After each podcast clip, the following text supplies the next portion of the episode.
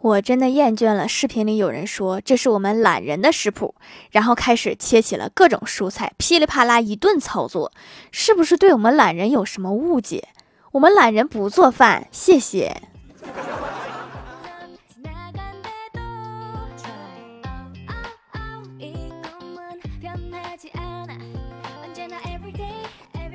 Hello，蜀山的土豆们，这里是甜萌仙侠段子秀《欢乐江湖》，我是你们萌豆萌豆的小薯条。分享一个生活冷知识：不要把工作堆积起来做，堆积起来的工作会在一起窃窃私语、谈天说地，互相看对了眼儿，他们就会谈恋爱，然后结婚，然后生孩子，然后繁殖出越来越多的工作。仔细想想，也太可怕了。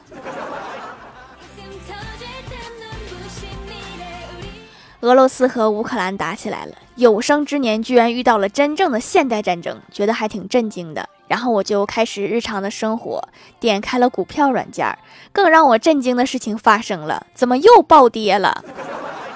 看着这个股市，感觉他们在用我的钱打乌克兰。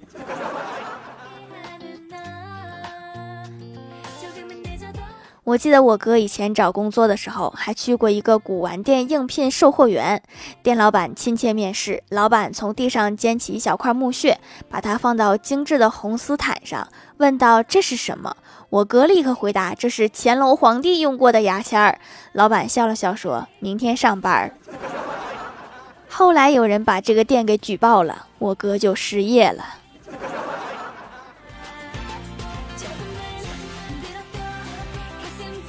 我哥喜欢女神好多年了，女神一直没有接受他，他就问你到底不喜欢我哪一点？我改还不行吗？然后女神反问他，你到底喜欢我哪一点？我肯定改的比你快。然后我哥就反问，我喜欢你看不上我，你能改吗？好一个反杀！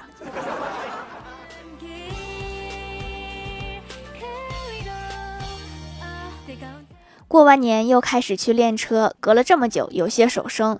坐上车以后，踩了半天离合，车一动不动。然后我看了看教练，教练瞪着我说：“你不开火是想徒手推车吗？” 这么久了，教练训人的本领一点都没有生疏。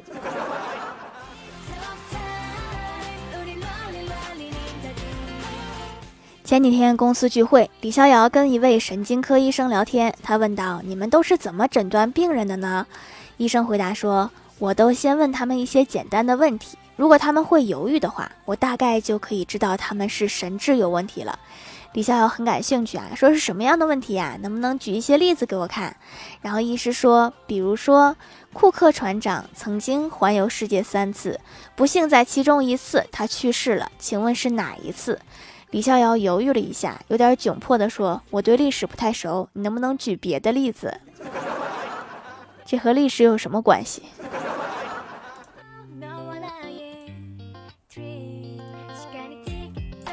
单位同事接到电话说老婆在医院快生了，大家就比较关心他，就一起去了医院。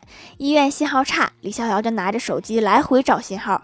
同事就说：“你别走来走去的，搞得你好像孩子他爹似的。”对哈，我看电视剧里面，一般快当爹都这么溜的。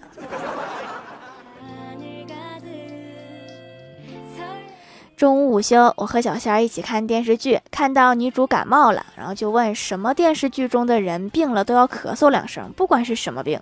小仙儿说：“那你要人家怎么样呢？总不能流鼻涕给你看吧？”对哈，我也不想看。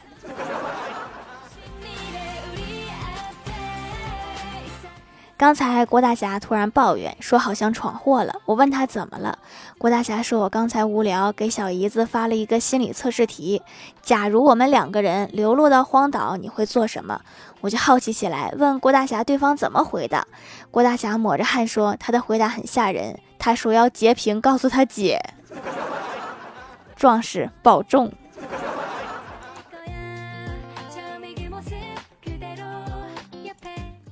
一天，郭大嫂问郭大侠说：“霞霞，你说家花香还是野花香呢？”郭大侠暗自得意说：“这还想考我？”于是说：“当然是家花香啦！”郭大嫂啪的一声就是一巴掌。郭大侠一脸无辜说：“老婆怎么了呀？我说错了吗？你干嘛打我？”郭大嫂回答：“没找过野花，怎么知道家花比野花香？都会比较了，还说没有，全是坑啊！”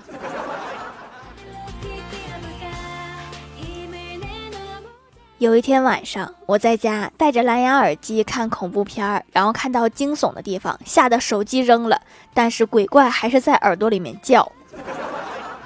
奉劝大家看恐怖片儿还是戴有线耳机比较好。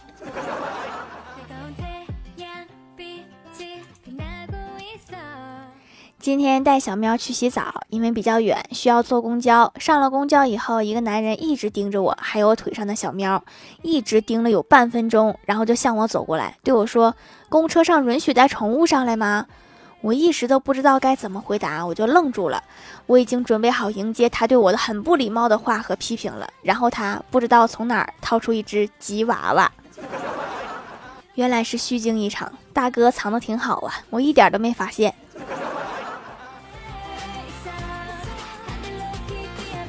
我哥最近想纹个身，来到纹身店问师傅：“我想纹个身。”师傅说：“小伙子，想纹个什么呀？”我哥说：“我想纹一个唯一的、个性的、复杂点、流行又上档次的。”师傅拍拍胸脯说：“小伙子，放心，无论是青龙白虎或是米老鼠，我都会让你满意的。你要纹什么？”我哥说：“我想纹一个二维码，可以吗？纹个收款码吧，以后摆地摊还方便。”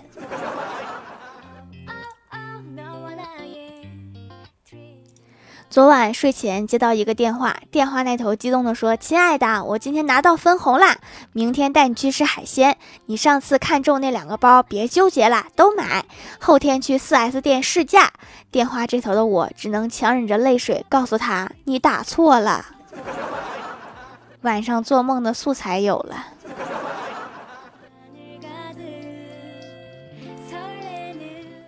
表姐带儿子来家里做客，晚上我带着小侄子在小区公园散步，侄子走累了，吵着要我抱，我偏不，我让他来捉我，捉到就答应抱他，就这样我在前面跑，小侄子在后面追，快到小区门口，保安正在站岗，小侄子突然在后面大喊起来：“抓小偷啦！快抓他呀！别让他跑啦！”这都跟谁学的？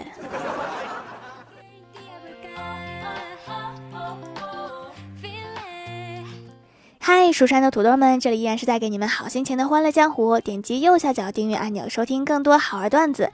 在淘宝搜索“蜀山小卖店”，或者点击屏幕中间的购物车，可以跳转到我的店铺，支持我的店。微博、微信搜索关注 “nj 薯条酱”，可以关注我的小日常和逗趣图文推送，还可以在节目下方留言互动，还有机会上节目哦。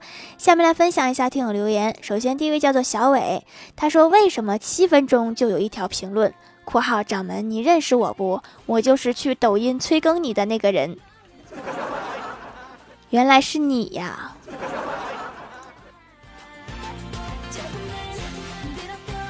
下一位叫做薯条家的小包子，他说有一天郭大嫂带着儿子。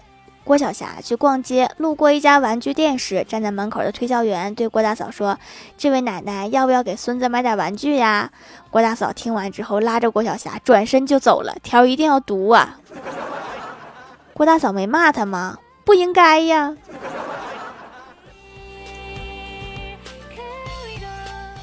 下一位叫做李承轩，他说：“条以后啊，可以在外面多待几天，这样小喵就会在你回家的时候和你很亲密，因为他会以为你打猎失败回不来了，然后你竟然回来了，所以他就会和你很亲密。”逗号一段时间，其实也不用这么麻烦，我每次拿出猫条的时候，他都会和我很亲密。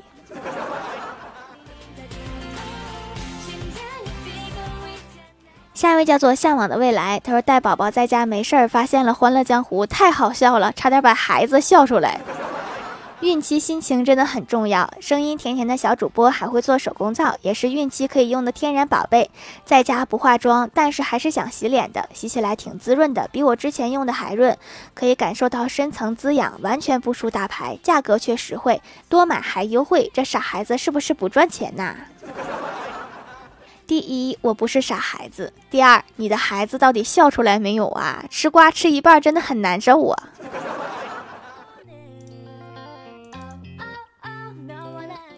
下一位叫做一个爱嗑瓜子的小土豆，他说：“条条手工皂收到了，有种淡淡的羊奶味儿，但是又切歪啦，掌门。为什么要说又啊？我也不经常切歪呀，就是偶尔偶尔啊。”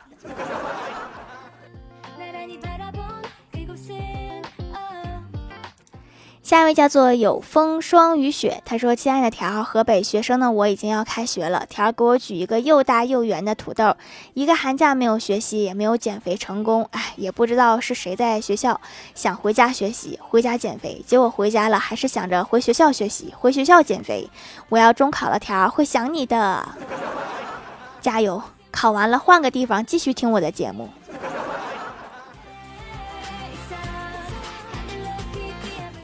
下一位叫做彼岸灯火，他说丈夫和妻子在餐馆吃饭，旁边一桌是一个正在狂饮的老酒鬼，妻子瞪大了眼睛盯着他一直看。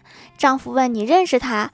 妻子叹了一口气说：“他是我前夫，以前滴酒不沾，但是十几年前和我离婚后就一直泡在酒里。”丈夫惊呼道：“我的天，他竟然庆祝了这么多年！你真敢说呀，这个丈夫。”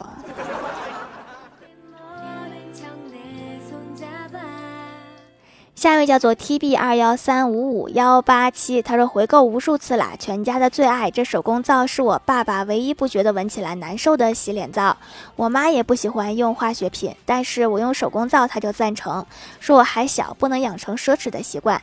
祛痘痘用的，班里青春痘挺多的，但是我好了，我比他们好看了，这个心情你们懂吗？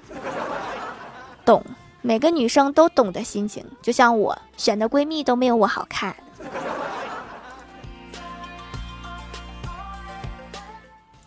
下一位叫做薯条姐姐五二零，她说：“我只想要一个冰墩墩儿。冬奥会结束，然后过一段时间就应该有货了。”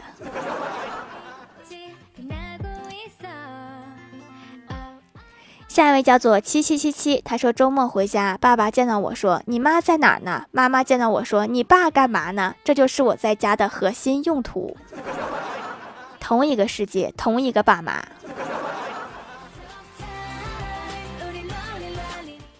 下一位叫做 “Hello 微燃烟火”，他说：“一位不爱上课的大学生，考试早早来到考考场，和一个男生开始拉关系，说：‘同学啊，等下借我抄抄呀。’男生说好。考试铃响，那个人起身开始发试卷。